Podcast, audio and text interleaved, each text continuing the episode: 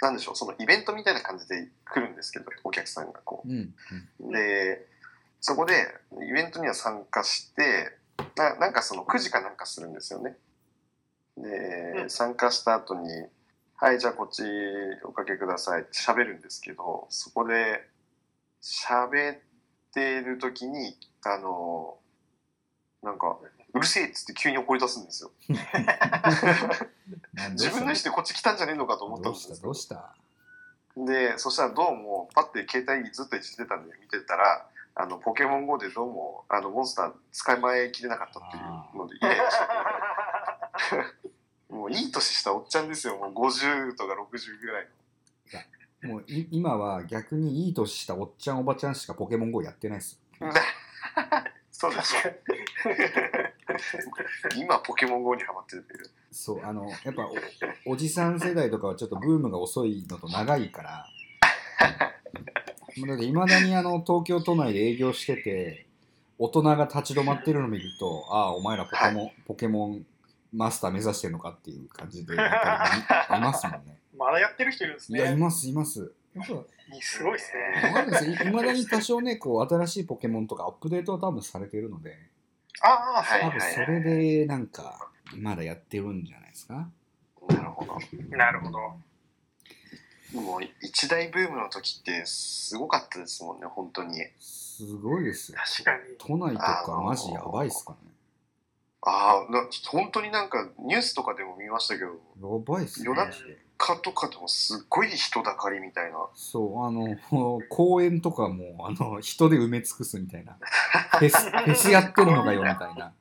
めちゃくちゃな状況が結構当時ありましたもんね。はあ、あの、まあ、田舎でもやっぱりポケモン GO ブームっていうのがあってですね。う、んうん。あの、福井の中で、福井県の中で言うと、あの、一番多分、そういうレアポケモンが取れるスポットっていうのが、あの、東尋坊って言われる場所なんですよ。ああ、個人坊なんですね。そうです。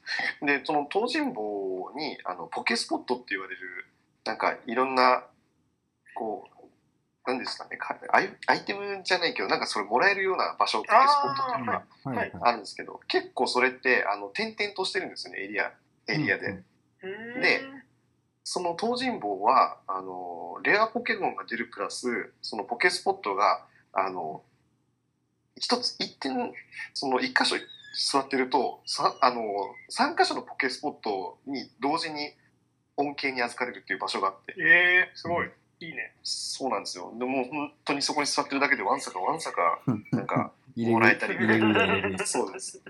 で、しかもなんかすげえレアなポケモンも出てくるしみたいなんで、一時期すごい人がいましてですね。で、なるほど東尋坊、そうなんですよ。で、それが、あの、結構曰くつきじゃないですか、東尋坊っていうスポット自体が全国的に。あそうまあ、なんですか自殺の名所ですからね。そうです、そうです。そうなんですよ全然知らぶっないちゃけて言うと、そうなんですよ。観光地なんですけど、自殺の名所が一番有名っていう場所なんですよ。